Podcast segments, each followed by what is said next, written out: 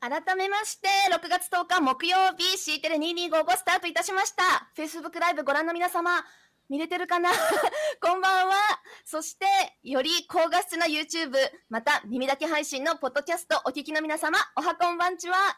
6月10日、今日は何の日なんですけれども、今日は時の記念日なんだそうです。東京天文台と生活改善同盟会が1920年時刻、時間をきちんと守って欧米並みに生活の改善、合理化を図ろうということで制定されたんだそうですよ。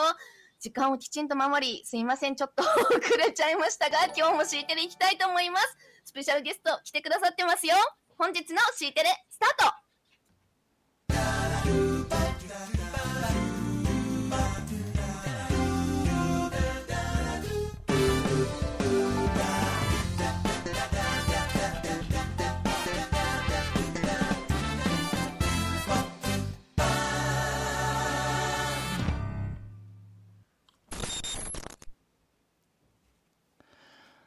冷やせか改めまして。改めましてこんばんちは、皆さん。はい、ありがとうございます。ナビゲーターの綿垣です。構成作家の酒井です背今日中も元気に汗びっしょりだわ。99回目うん俺もこの辺めっちゃ汗びっしょりあードキドキした99回目にしてなんぜかがとうござい。真っ暗配信という謎の現象初めて、ねはい、100分の1回が初。これはですね多分ブラックスワンさんの真っ黒に合わせてくれたということで、前向きにそうね。前向きにいきたいと思います。我々も黒いシャツで着ておりますけれどもね。そうね、今日ははい、黒の T シャツで、はい、はい、食べてい。くね。はい。いろいろ、いろいろあるね。いろいろあるけども、はい、今日も、じ しかも今日時間をちゃんと守ってみたいな。守れてない。記念日で。本当に。頼みます時よの記念日でございました。はもしかしてですねね今日は今日初めて、はい、シーテレをご覧いただいている方もいらっしゃるかと思いましてですね、シーテレとは何なのかということをねちょっと簡単にご紹介だけ先にさせてください、30秒程度お時間いただければと思いますが。はいお願い。どうぞあ俺が言うのか。はい、私毎晩ね、毎晩22時55分から C テレ2255という形でね、E テレほぼ2355をもじったネーミングだと思いますけど、ほぼ平日。Facebook ライブではい。30分間、シビックテック界隈だけに限らずですね IT やデジタルといった話題を自由にね。うん。カジュアルにトークしている番組でございます。やっぱね、暗いニュースが多いから、ちょっとでも明るくね、していきたいなっていうところで、私たちポジティブな、はい、情報をいろいろね、お届けできればなっていうところで、やらせていただい緊急事てます。態宣言の間はは毎日やろうかなって言ってたら、あのやめられなくなったというか、緊急事態宣言伸びすぎだろうみたいな状態になってまして、ねはい。大丈夫、ともとも今来てもね、大丈夫、今始まったから、いろいろあってね、今始まったから大丈夫だよ。はい、そうですね。ちょっと見失った方もいらっしゃるかと思いますが、はい、Facebook ライブすぐわかると思いますので、はい、はい。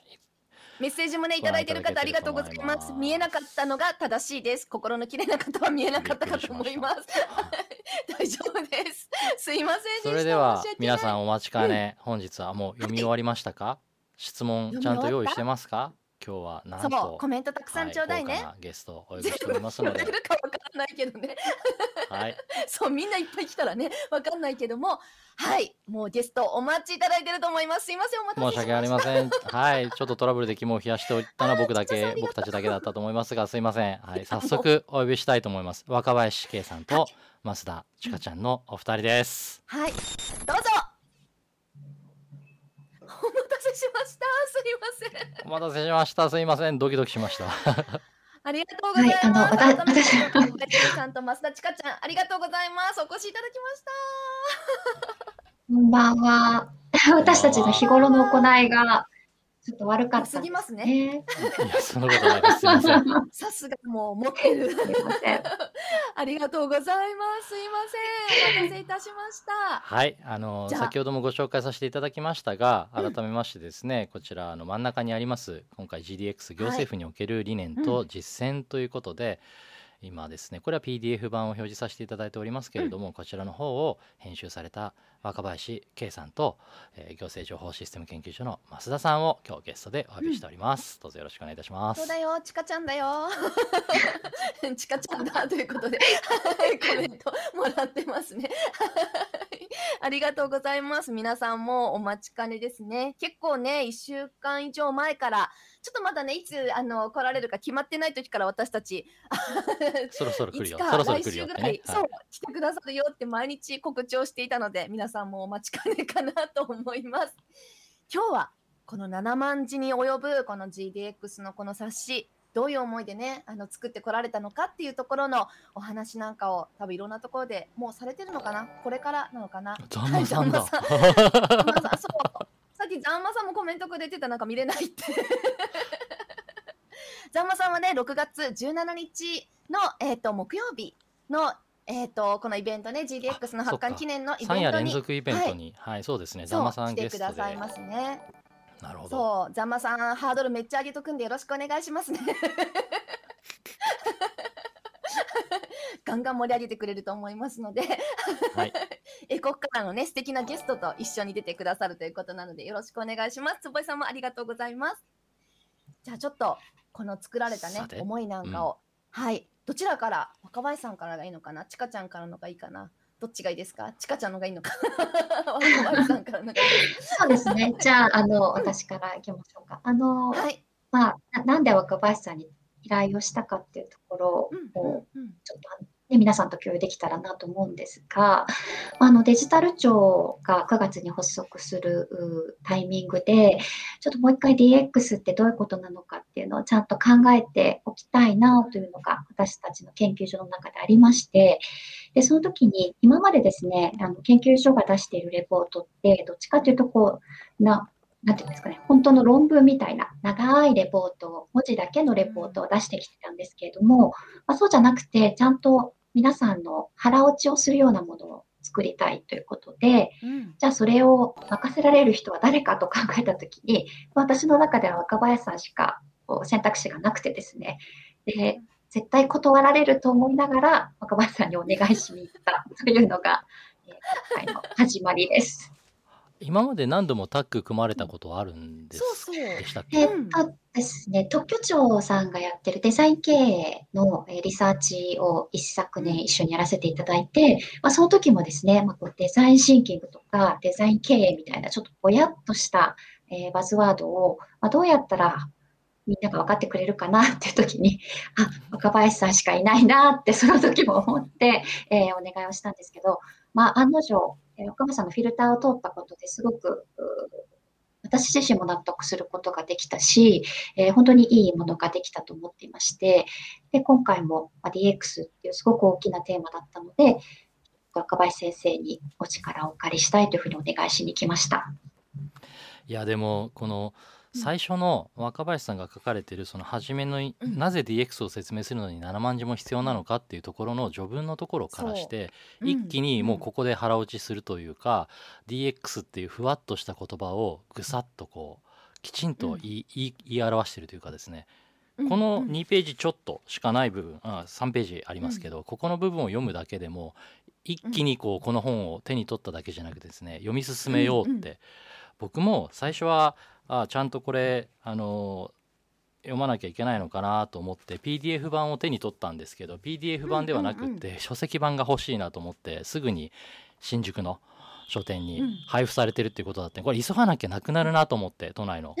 でもね案の定都内の書店はねなくなってるみたい。だ。だもんね、早く取りに行ってよかったな。手に取ってあの読むうん。というか、読んでるところを人に見せたいなって思うぐらいワクワクする本っていうのはすごい僕にとって久しぶりだったのでちょっとそのことを強調させていただきたいなと思いました。こんなにワクワクしたのは久しぶりでそして読み進めていく上でもですね非常によく構成が練られてますね。正直あのこのタイミングでこれ出してくるっていうところがすごく強烈だなって僕は思っていてもうニコニコしながら読んでますけど。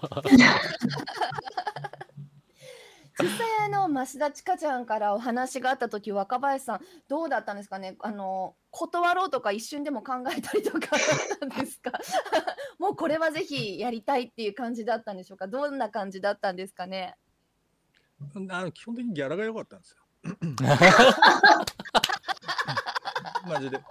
れ結構お金出してくれたんで、うち全然分かってないんで、あのうちの営業担当がこれをやりましょうって言ったんで、かみたいな話ですね。まあまあ、あの専門的に興味はあるは興味はあるんですけど、うんうんギャラですかね。あの結構積んだよね。はい、だって積まないと首を縦に振らなそうだったので、まあそうですね。はい、そこはあのまあ私、なんか僕の勘だと、うんまあ、行政情報システムなんとかっていう、うん僕よく知らないんですけど、そこの。全然覚えてくれないですよね、名前。そうそうそう。行政なんとかってところが、まあ、ちょっとあれなんだと思うんですよ。その、なんつうのかな。こう、やってる感出さないとまずい感じあるんだろうなっていうふうなことを察知しまして、まあ。どっちも忖度な感じが。そうそう。なんで、まあ、そうかと思って、あの、加納パイセンっていう増田さんの上司の方がいらっしゃるんですけど、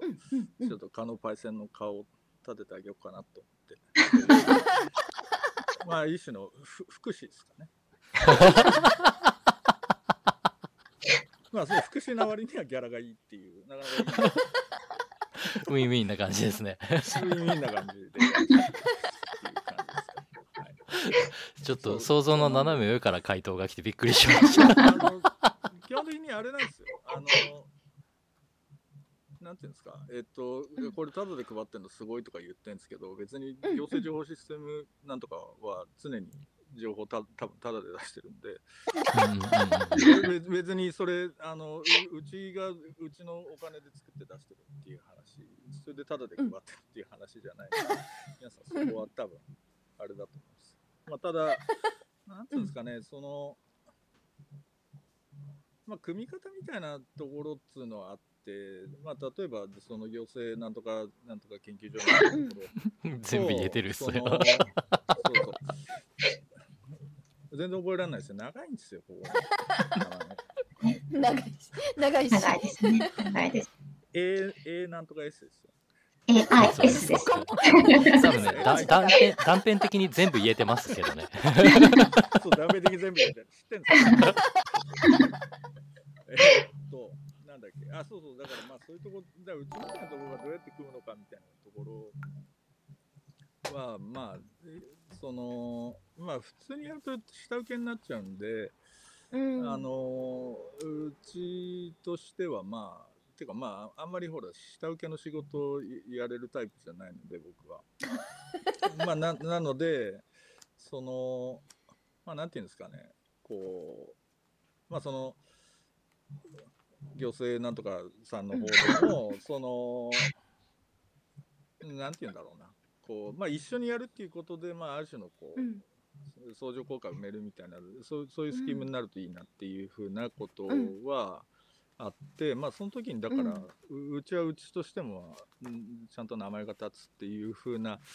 形になってるのは、まあ、うん。っていうかそういうそういうふうにしたいっていうふうな最初のオーダーでもあったので、なのでまあうんまあそれがいいのかどうかわかんないですけど、まあなんかそういうやり方っていうのはああるんだよなっていううんことではあるんですけどね。いや冒頭にあの7万文字もねなんかこう書くそんなつもりなかったよってつもりなかったみたいな言い方じゃないけど なんかそこまでのねこう対策っていうところまで考えてなかったけどもっていうところが冒頭スタートするんですけどやっぱ最初はもうちょっとあのこういう形ではなくってまああのいわゆるこう調査のレポートみたいな形を若林さんとしても考えておられたんですか？もうそれとも最初からこう話聞いた時点でなんか最終形ってイメージされてたんでしょうか？いや、あの、基本的には、その、まあ、前回にその特許庁、松田さんうんとその特許庁でやったっていうのが、まあ、16ページ立てのものだったので、まあ、大体その可能パイセンが想定してたのは、そうそういうあれだったんだと思うんですよ。うん。で、まあ、なんていうんですか、まあ、こっちの利益率の換算からいくとですね、あの16ページぐらいで収めた方が、あの、いいはいいんですけど、まあなんとなく面白くなっちゃったので、うん。面白くなっちゃったのと、まあ、なんつうんですかね、うーんと、だって90ページぐらいありますよね。う んそう、だから、まあ、思ったより明確に答えがあるんだっていうことが分かったのと、うん。まあ、その答えに向けてす、あまあ、インタビューした人たちのある種のうん。言葉っつうのが、まあ、うん。ほぼそこに向けてしか作動してないっていうことが分かったので、うんまあ、それはそういうものとして多分言わないとダメだろうなっていうふうな気がして、うんまあそれちょっと半分は自分がせ物事整理するために書いていくみたいな話もあるんですけど、うん。まあでもまあそういう意味で言うと自分なりの発見は大きかったので。っていうかそんなにメーカーに答えが返ってくるんだっていうのは本当に思ってなかったうので、ん。結構それは正直、正直驚いたっていうところはあって、なるほどね。っていうふうなところで、うん。まあいろいろ言われてることがまあそういうそういう考えるとそう言ってピースとしてこう一う個にん。収まっていくなっていうふうなことですよね。なんでまあていうかまあ、うん。もうちょっと構造化してその冊子作ることもできたらできたんですけど、うん。まあそっちの方が面倒くさいなって思ったっていうのもあるかなっていう。じゃあもうあの割とバーッと吐き出しちゃった方が楽だなっていうふうにうんは思思ったんですけどね。いやだからこそ多分あのね、はい読みやすいというかあの自治体の職員の方で DX に関してっていうところのこう、まあ、本当知識やレベル感って結構まちまちなんじゃないかなと思うんですよね。あの国関係や、まあ、いろんなあの行政またあの地方自治体とかでいろんなこの今日ね見に来られてる方もたくさんいろんな方いらっしゃるんですけどやっぱあの DX ってなんだろうとかそういうところでレベル感がまちまちな方でも、まあ、なんか最初に読んだ時からすごく読みやすいって皆さん言っていて。でもこの実はこの読みやすさの中には本当いろんな問題 いろんな課題感も結構はらんでいてまた私のように私はあの民間のシステム会社であの行政側のシステムとか作ってる側ですけどそういう人から読んだ時にもまたいろんなこう問題点や課題っていうところが見えてくるしさらに今度イベントがね6月16日から18日3日間ありますけどもその時もテーマがはい、ね、デイ1からデイ3まで3日間イベントやるぐらい切り口が本当違う形で入っていてそれをこう若林さんがバーッと吐き出したって言ってるように なんかねやっぱそこだからこそなんかそれが読みやすさにつながってるのかなって深いのに読みやすいって結構ないあの深くて分厚い本たくさんあるんだけど あの深くて読みやすいってなかなかないと思うんですよね。なんかそこってすごい工夫があったのかなって思ったんですけどなんかそこは2人でこういう形にしていこうとかで作っていかれたんですか？もう若林先生お任せみたいな感じなんでしょうか？あ僕途中でほとんど見せないんで。おあーの そうなじゃあ出来上がってどんな感じなんですね？まあまあ途中で一回見せたか。うん。うん。そうですね。あの、基本的まあ、っていうか一応そうだからその行政なんとかなんとか。もうそれちょっと地味に傷つくんでやめてください。ちょっとその行政しか言えてない。なるほど。あののつうのがあるんで、まあうん。そうん。そこの確認っていうことだけですね。あの僕あのお二方を知ってはいたので、うん。なんとなく読み始めた時に勝手な先入観でですね増田さんが質問をして、若林さんが答えてるのかなみたいな感じで最初読み始めてしまったんですね。これ対話形式になってるじゃないですか、ただね途中から、はい、あの質問者の方が、あの割と、えーなんていうんですかねあの担当直入な言葉遣いをしたりして、あれ？これうん。増田さんじゃないなみたいな。うんうんちょっと馬の骨的なのかな。そうそうそうそうそうそうそう。そうなんかちかちゃんの声でね脳の中であって若葉さんが答えてるのかなと思ったらこうすごくあれ？なんかちょっといろんなこうねあの言葉が入ってきて、あれ？これちかちゃんかな？みたいになるところもあったりしますよね。これは対談はどういう感じもなんか誰かこの人たちが喋ってるみたいなところ想定されながら作られてる感じなんでしょうか？構成として。僕が割とよく使う手法で、まあこれうん。楽なんですよ。そうですね。あの基本的にあの、要するに考えてることをうん。対話にして吐き出していくのっていうのは、まあ、あのうん。一人称で文章を書いていくよりも楽は楽だし、まあ、あうん。の突然話題も変えられるし、うん。とかあの、まあ、自分にとっては割と楽な手法なのでよく使ってるっつうことなので、うんまあ基本的には自分のあ頭の中でっていうか、まあ、これちょっと、うん、あんまうまく説明できないですけど、うん、あのえ要するにあの適当に端から書いてってるだけなんですよ。これほとんど遂行。そこがすごいですけどねでもねそう、うんそうなのも。ちろん直すのは直すんですけど、う。うんんそのもうなんていうんですかあ基本的にこの話とこの話言わなきゃなみたいなことはあって、まあ、それを適当につなげていくのにが一番いい手法なので、まあよくよく読んでいくと大して話つながってないんですよ。なんだけど、あの対話になってるとつながっていくように見えるっていうそれ、まあ、そういう一種のテクニックでもあるっていう感じだったりするので。まあこれ便利便利なんですよ。便利なんですよ。あの文字量すげえ稼げるのと。そうそうそう。っていうんで、まあこれ、多分一人称で書いていくと結構やっぱり論文っぽくなっちゃうし、辛いのと、うんまああとは読みやすいが読みやすいんですうんよ。読みやすさはそうですね抜群ですよねそうそうそうだって文字数稼ぐって最初16ページぐらいで終わらそうみたいな。7万字ですからね。そうそう。だからまあそうなると、もうちょっとちゃんと構造化しなきゃいけない。うん。でも構造化していくとね、結局。ある種の分節化しなきゃいけないんで、で、まあ、これ、ワイヤードとかそうなんですけど、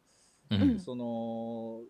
ある種の分類とか分節化みたいなことっていうのが、うん。結局あまりインターネットのネイチャーに合わないみたいなところもあって。ああそうかもしれないですね。うん。でそれ基本的にまあつながってくっちゃうんで話が、うん。っていうか領域またいでったりするっていうふうなことがあって、うん、あんまり要するにこれはこの話でですよ、これはこの話ですよって切ってっちゃうと、そそこの間の関連性みたいなことが見えなくなるっていうふうなこととかうんもあるので、でそそのなんていうのかなこうビロビロっとした感じっつうのを、やっぱりうん、捕まえとかないとなんつうのかな確かにそのニュアンスって落ちちゃいますよね、そういう作り方で言っちゃうと。なんか行間の一番言いたかったところがそぎ落ちちゃうというか。うん。うん、まああとはその例えば行政みたいな話ってのは基本的にはもうそういう要するに分節化されていうん。って要するに業務っていうのが分節化されてってるわけじゃないですか。うん。ね、でず要するにそのタコツボ化っていうのは、まあ、そういう話で で 要するにここの領域の業務をこう要するに9時から5時の間にやれば要するに一定のお給料がもらえるっていう風な話でやってるのを多分要するにそうでないやり方をしなきゃいけないっていう風な話になってった時に、まあ、結局は要するにこういう風な分節化の要するにお役所の組織図みたいな目次構成みたいなものを作っちゃうと、うん。まあ結局はお役所の組織図だよなみたいな話になるので、うんうんうん。まああ話も出てくるんだけど、ね。要するにた要するにた縦のグリッドと横のグリッドが交錯するみたいなことを仕事上やんなきゃいけないみたいな話だったりすると、うんうんうん。まあそれの記述の仕方みたいなこととかっていうのもまあ多少そうでないややり方考えないとなあみたいなことっていうのは、まあワイヤードの時から割とうん。気にはしてたことなんですけど。いやしかしこの DX とはっていうところから誰に聞いても同じ言葉が返ってくるっていう話の中から、最初ユーザー中心っていう言葉使われてましたが、結局終始人の問題なんだっていうところに帰結していくじゃないですか。一貫して人、人なんだっていう話でで特にその日本のまあ DX だとかデジタルガバメント行政周りもですねかなりその GDS っていうのを意識していろいろな組織とか仕組みとか作ってきてるんだと思うんですけれども、そうだね。その GDS がやっぱり人の問題であったりだとか何かがあって、今そんなにまあ僕もですねデジタルとか IT って言葉なんかは出てるうちはまだまだ浸透していなくていずれそんな言葉使われなくなっていって当たり前に普通に吸収されていって見えなくなる、そういうもんであってほしいと思ってるので、うん GDS がそういう形に今なっているのかちょっとその細かいところまだわからないんですけど、今このデジタル庁がこれから9月に出ようというタイミングでなんかよくわからないんですけど勝手に盛り上がってる人たちもいて僕もちょっと経産省の中でですね、えー現場もある程度知ってる中でですねそんなにこう持ち上げてでまた叩き落とすのかなこの人たちみたいに少し心配してるところもある中でですね冷静にこういうところからその成功談だけじゃなくて失敗とまで言わないですけどあの、ううんまくいかなかったのはなぜなのかとかそういったところにこう立ち返らせるというか振り向かせるというか冷静に現実眺めるっていう姿勢も必要だよなといつも思っていたので、そういった背景もあってちょっと僕ニコニコしながらこのタイミングで読んでました。うん。いやまあなんかいろいろあれでねすよね。うん。うん。その、なんつうんですかね。まあでも、まあとはいえね、なんか、これ出したからっつって何かが変わるかっつうと、あんまり自分としては期待もしてなくて、えっと、なんつうんだろうな。うーんと、やっぱまあ結構かなりもう根本的な問題としていろんな、うそのうん病理みたいのがあるので、うん。そのなんつうんですかまああのだから例えば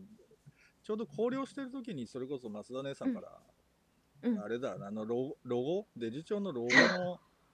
話これひどくないですか？とかっつって怒られてきて。え、俺、えどこがひどいの？とかって言いながら、え、これだってクソみたいじゃないですか？っつって、姉さんが一人言ってたんですけど、やめてくださいよ、本当にもう。明俺はそんなにひどいかな、ひどいのひどいかなって俺は思ったんですよ。嘘ばっかり。いや、私あれ多分もあれはちょっとひフォどいなとントですかね。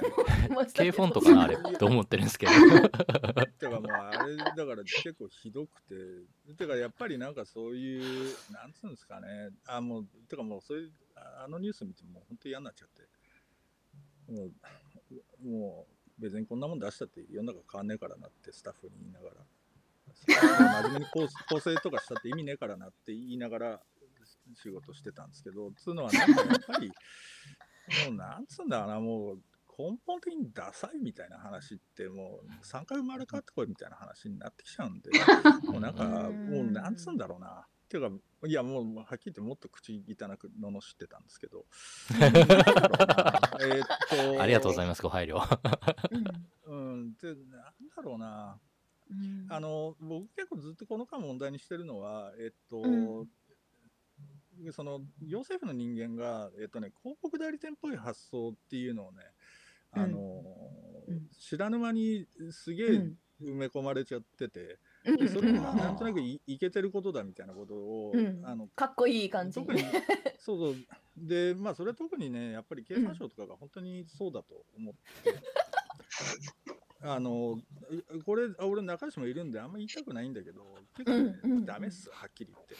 やってることはダサすぎ。でやっぱねそそそこら辺のなんつったらいいんだろうな。いやもうこうやってあのやっぱり葉っぱかける側にねいるからこそ言えるところですよね。本当に。いやだからまあそそれね。でも結局本人たち多分気づいてないのでそれがまずい。うん。まあそれはねあるかと思いますね多少。はい。そうそうそう、そうなんだ。そう。うん。なので、なんつうんだろうな、いや、それめちゃくちゃダサいんですけどっていう感じがもう分かんないんですよ。はい。え今ここであまりそれ以上踏み込むとねあの具体的な名前出てくるから やめよう。そうそう見て見てる方がいるよ、ね、そうですよねって僕が言うと 多分名前が何人か特定されるね。優秀な人たちいるんですけど、優秀な人たちいるんですけど、で、まあ、行政なんで、特に霞が関とかは、要するに全国民相手にしてるからみたいな話っていうのはあるんだけど、うんその、なんていうんだろう、国民を動かすみたいなことっていうのを代理店的な手法に頼みすぎてきたんですよ、結局今まで。うんで、それが唯一のやり方だっていうふうに思ってるし、うん。えっとまあ、大衆っていうのはそうやって動かすもんだっていうふうになってるわけね。で、やっぱり、うん。その、まあ、このオリンピックの話とか見ててもそうなんだけど、基本的にはちゃんと情報開示しろよとか、要するにちゃんと透明性持ってやんないと信頼性なんか高まんないじゃんみたいな話のところを、今までの結局、まあ、うん電通っぽいやり方で、うん。その、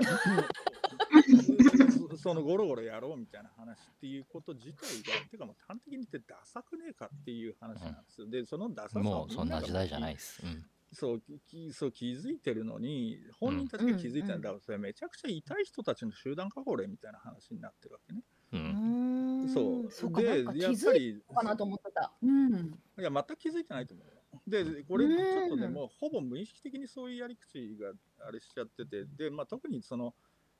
この間なんかで読んだけど例えばね日本ってなんだっけな、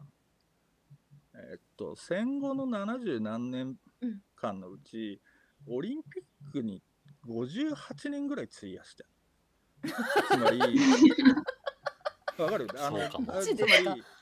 要するにそれ名古屋でオリンピックやろうとか、うん。要するにその招致活動みたいなこと全部含めると含めて、はねい、別にあの実際やったんじゃなくて誘致から。うん。そう。っていう話が出ててだ結局ねイベントやって、うん。なんとなくそのイベントをレバレッジになんかその社会変えるみたいなことっていうのを、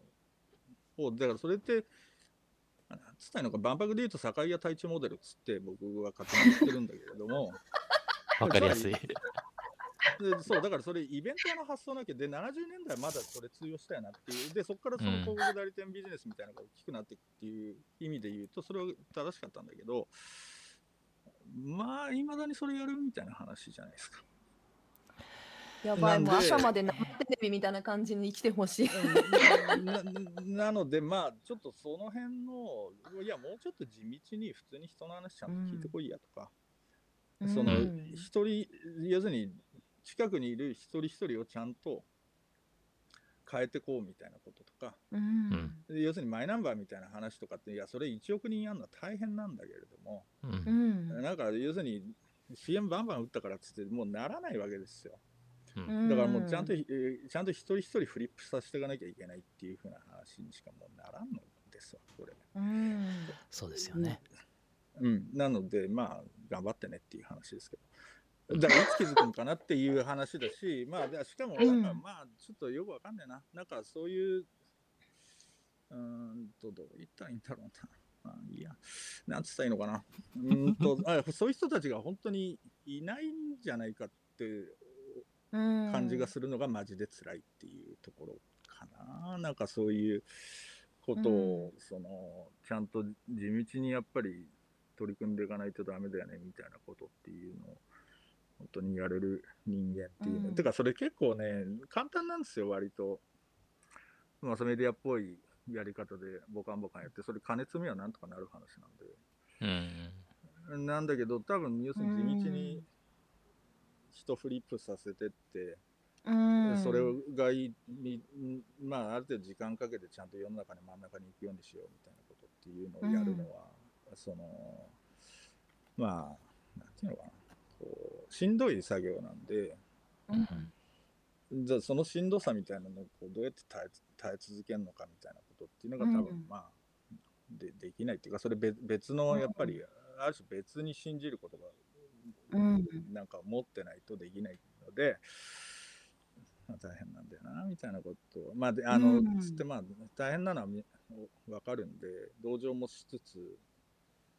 うん、ただまあちょっといや、そう、そうですよね。いや、これ5、6中、5、60ページ目とか、あの、皆さんね、こう読み進められた方、もう一度今の話をちょっとこう頭に浮かべながらもう一回読み直してもらったりとかすると、うん結構これね、あの、読みやすいって、あの、自治体の、自治体の方とかちょっと言っちゃあれだな。あの、読みやすいっていう方たちも結構多いんだけども、私からすると、やっぱり、自治体、行政の方、国の方と一緒にやってシステム作ってる側からすると、いや、すっげえ難しいことなんだよって、なんか簡単にさらーっと書いてあるから、なんかこれ読みやすく感じちゃうのかもしれないけど、まあ、ユーザーを常に話を聞いて、なんかや、ね、ユーザー視点そこに入れてやっていくって、うんじゃあどんだけの人やってんのってなんかユーザーインタビューやってやったことになってたりとか、あのね。最初だけ聞いてその後ね聞くともうなんかセッティングめんどくさいからやらないとか、いやなんか常にそこにいないとできないんだよみたいなことをどんだけ言っても伝わらなかったりとかしてこれ全然簡単に書いてあるけど、そこに至るまでのことどんだけ大変なのっていうのをすごくすごく重要なことだよね。なんかうん。華々しくやのった体でうん。やった気になって、そしてそれで分かった気になってイ終わってベントで花火あげたりとかね。たく。さん、うん。確かにいるね。うん。うん、だからまあなんかその、でもやっぱな、まあこの間ちょっとちらっとそれこそ関さんと立ち話する機会があって、うん。その、まあやっぱコード4とかって、割と僕ワイドのはやってた初期の頃に、それこそ割と立ち上げの初期の頃とかから、うん。まあ見てるっつっても、まあ遠くで、うん。ああやってんなみたいな感じで見てるんですけど、うん。なんかその、まあ、そのそれこそ立ち上げの時ってやっぱアメリカとかでもオバマ政権下でそのシビックテックがめちゃくちゃ盛り上がってて、うん。まあそれなりにあのアイディアとしては面白いっていう話はあったんですけど、ただまあ結局、まあ、日本でも最初そのシビックテックやとかって一緒になんかシビックテックフォーラムとかってお手伝いさせてもらったこともあって、まあ、なんとなくえーやってんなみたいな感じはありつつ、でも、まあ、なんとなくこれはいいことやってる人たち、地味だなみたいな感じに見見え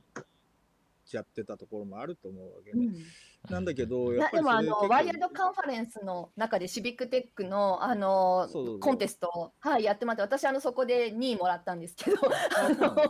そうなんです。あのノミネートされて、はい、あのちょうど千代田アーツだったかな。確かそこでやった時に。いややっぱりあそうそうの関さんその時あの審査員で言いましたけどワイヤードのあのカンファレンスの中でやってもらえたっていうのはすごいあの私たちからするとかっこいいこととして捉えてもらった感じがあって。そうだよねそうなんかシビックテック地味なんだけどなんかそこになんか盛り上げてもらった感はすごくあったので。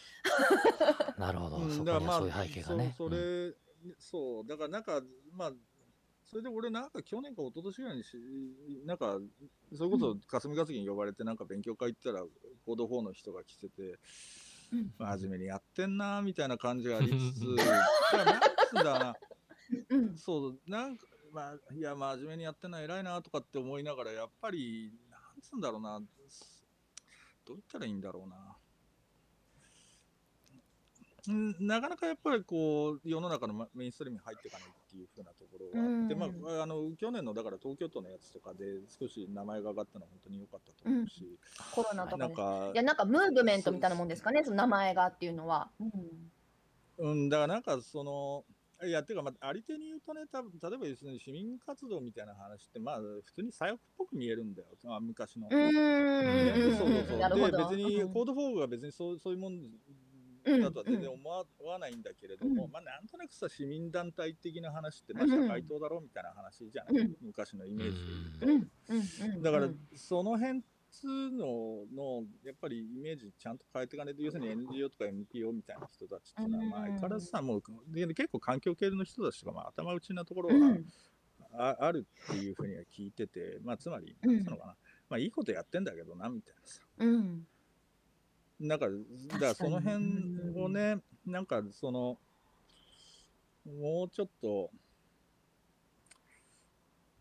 つうんだろうな。そういうそういうものが真ん中に入っていくみたいなことっていうのを、うんまあ、どうやって作るのかみたいなこと、まあ、それは結構メディア側の責任としてはあるんだろうなっていうふうな気はしてて、まず、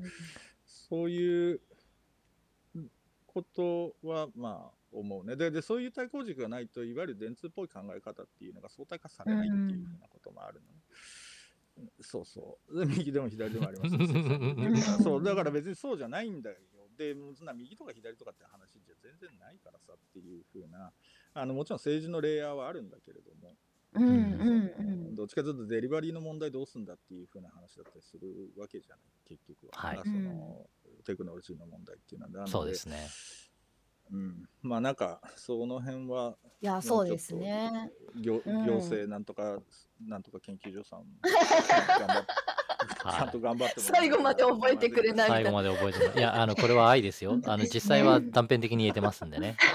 でも、デリバリーの話も、この本の中でも、うん。デリバリーマネージャーっていうのが、そう。プロダクトマネージャーとは別に必要だっていう話で、うん。これまあ GDS さんの例だったと思いますけれども、言われてる中で、最近あれですよね、デジタル庁さんの方でも幹部クラスの募集が始まって、CPK なんたらっていっぱい出てきましたけど、ね確かデリバリーって言いなかったですね。プロダクト、チーフプロダクトオフィサーいた気がしますけど、デリバリーいなかったなって、うん。ちゃんと本読んでほしいなと思いましたけど。いや本当地方のねはい私もあのコード法ペケペケとかこうやってたりすると その地域では結構やっぱりこうあのいい地域活動してる方たくさんいるんですけどやっぱちょっとこう、うん。どちらかに寄っていたりとか、でなんかこうコード法ペケペケみたいに言っていくとなんかちょっとどっちなのみたいなことを思われたりとか なんかあのそれはあの行政として支援していいものなのかどうかみたいなことを言われたりとかやっぱまだまだそういうちょっとね、あの根付いてるところとかは結構あったりするのでああそっかそういうふうな見られ方するんだなってそうだったなっていうのはすごくあの新しいことこっちはやってるようで。まあ、あの地域にねあの根ざした活動をされてよくしようとしてる方昔からたくさんいるのでやっぱそういうイメージ持たれてそういうイメージで入ってくる方もいらっしゃったりとかして結構そこはなんか私たちとしてはもうかっこよくやっぱ見えなきゃいけないよねっていうところで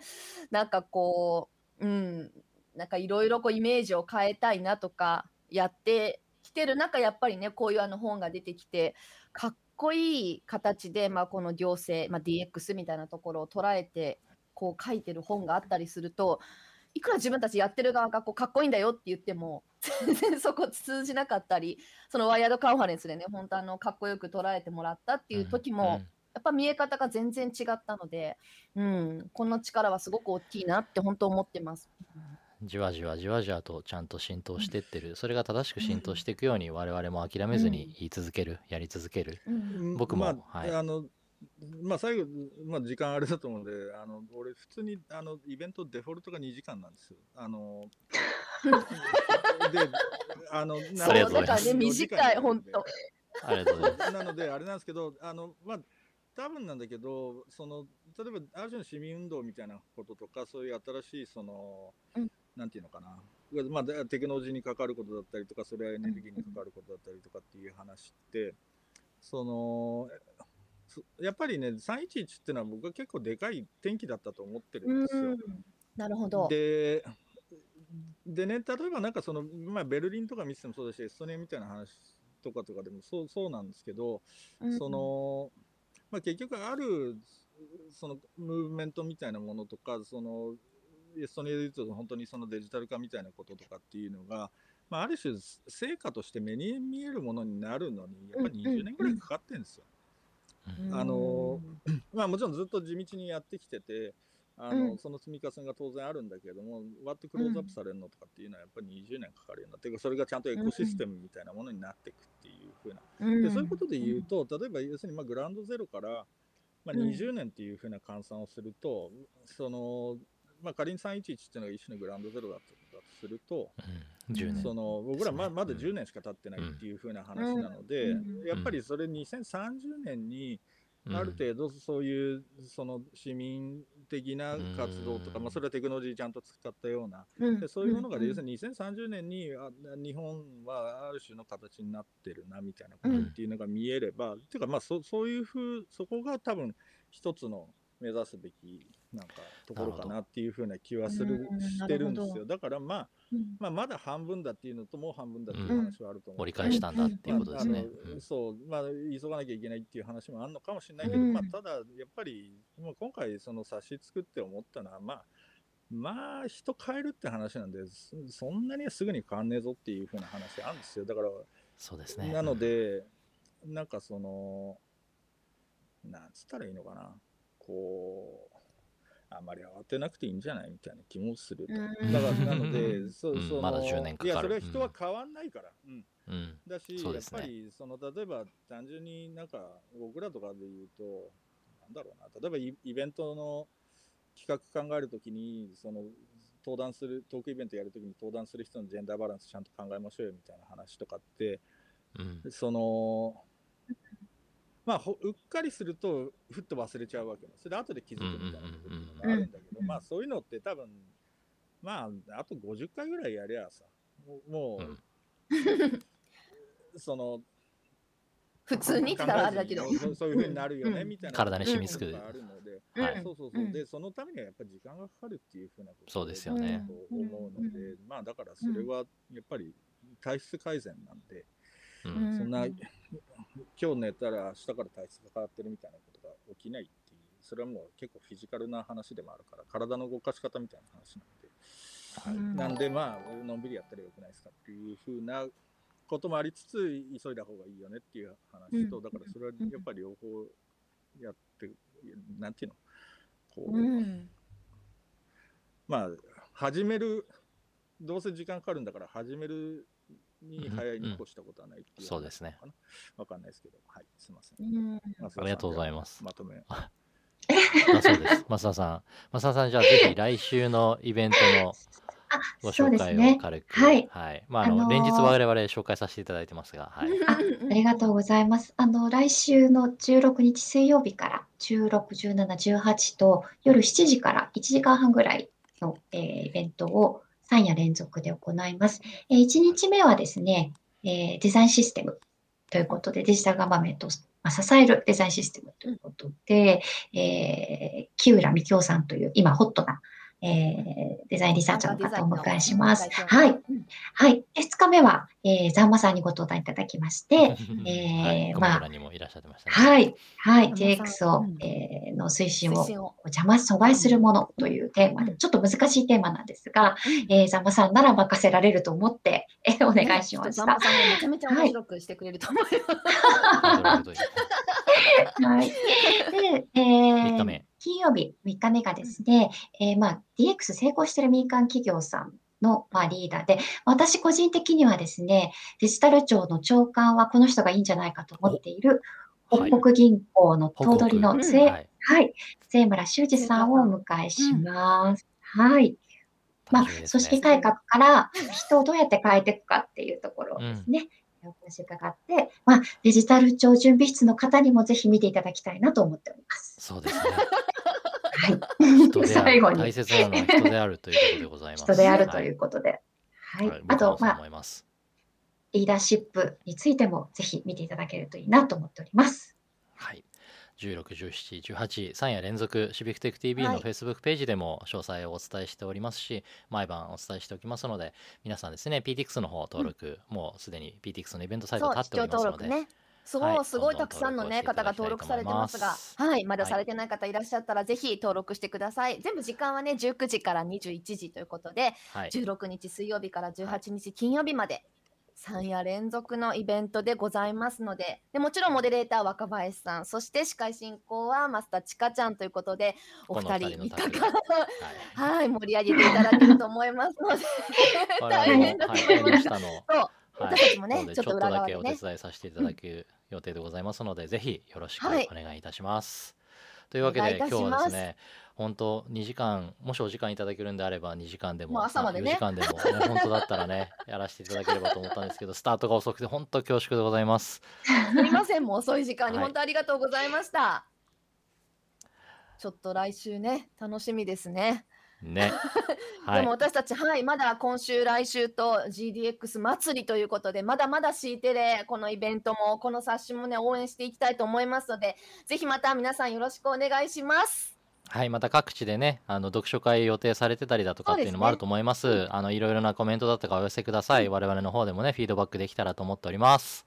というわけで、はい、今ね、ヤディンさん、PTX の、はい、あの、はいあ URL をコメント欄にね、貼ってくださいました。ありがとうございはいます。、関さんもね、コメントたくさん。方にはい見ていただきました。ありがとうございます。それではまた明日